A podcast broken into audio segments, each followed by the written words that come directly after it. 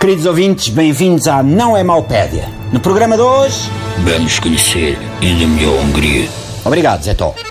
A Hungria é um país da Europa Central. A capital é Budapeste. Os húngaros falam húngaro. Na Hungria há um sítio que tem uma fonte em frente a uma retrosaria. Uma vez choveu na Hungria.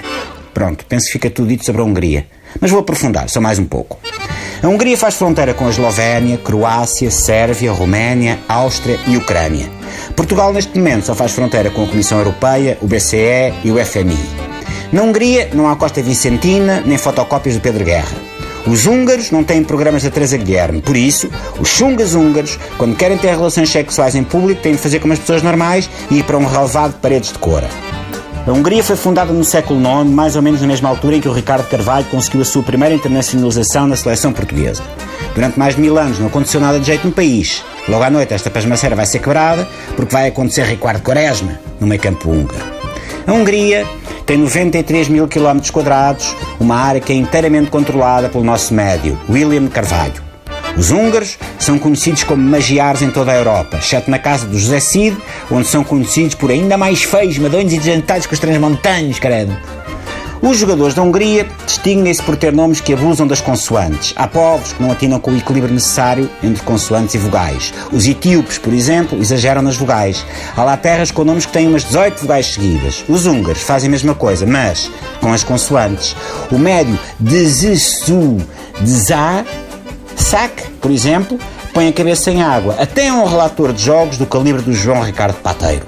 O guarda-redes húngaro Gabor Kirali, no jogo com a Áustria de há uma semana, passou a ser o jogador mais velho a jogar no Campeonato Europeu de Futebol.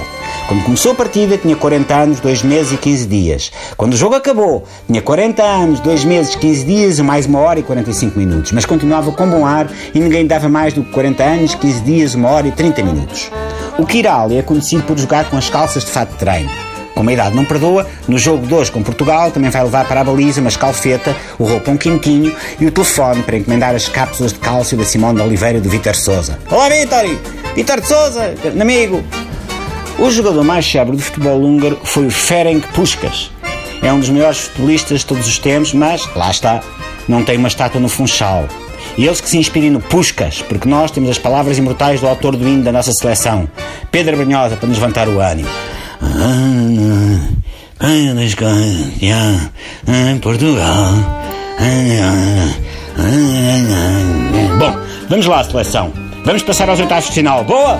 Boa! Ou como diria o nosso Mário Centeno, se fosse ele a fazer as contas, vamos passar aos 16 avos das meias finais do play-off da eliminatória dos quartos da fase de grupos do mata-mata, dos oitavos, do Euro, do Mundial, da Copa América, da Taça Japão. Olá! Olá, pessoal, ganham lá isso, pá! Para cenas experimentos, anos basta a banca. Até amanhã!